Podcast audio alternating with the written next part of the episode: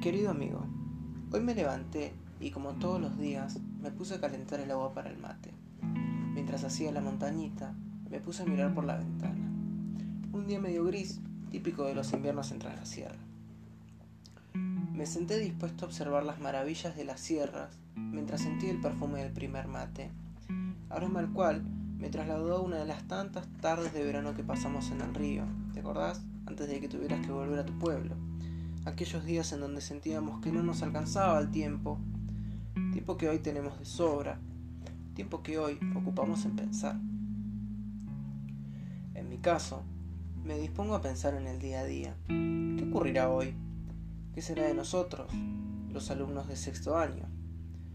Algunos hablan de que es un año perdido, otros de que en algún momento volveremos y nada quedará en el olvido, pero particularmente yo prefiero sin dudas el día a día. Con el paso de la cuarentena, me fui dando cuenta, mucho más que antes, que lo mejor están las cosas simples. Cuando recién arrancó todo, no poder ver un familiar o un amigo fue tremendo. Ni hablar de lo que es compartir un mate con amigos o una noche de fin de semana. Pero desde un punto de vista positivo, la cuarentena me ayuda a tener un tiempo para mí, encontrar qué me pasa y qué quiero realmente. También para poder cambiar y reinventarme un poco.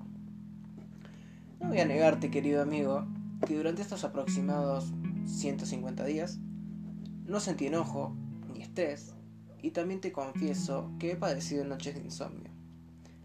Intento no mirar las cosas que pasan en el país, pero es imposible ver lo mal que lo pasa la gente, que necesita trabajar, que necesita un techo, ropa o simplemente un plato de comidas.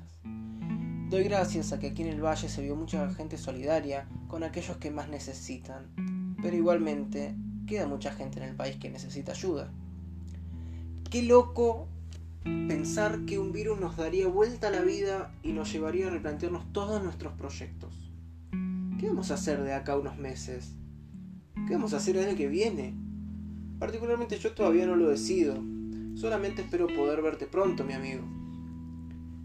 Veo noticias de tu pueblo, al cual el virus no ha llegado, donde respetan un protocolo y donde nadie se ve afectado por la falta de trabajo.